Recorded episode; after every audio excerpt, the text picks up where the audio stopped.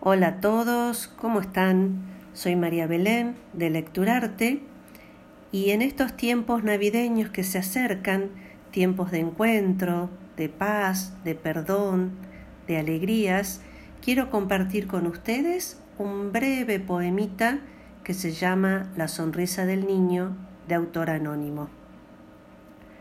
Abrió sus ojos el niño y en otros ojos se vio.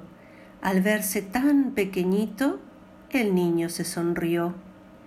Es que su madre la Virgen lo miraba con amor y en sus brillantes pupilas fue donde el niño se vio.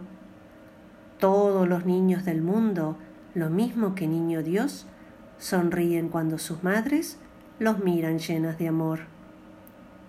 Los mejores deseos para estas fiestas y que puedan estar juntos y abrazarse en familia.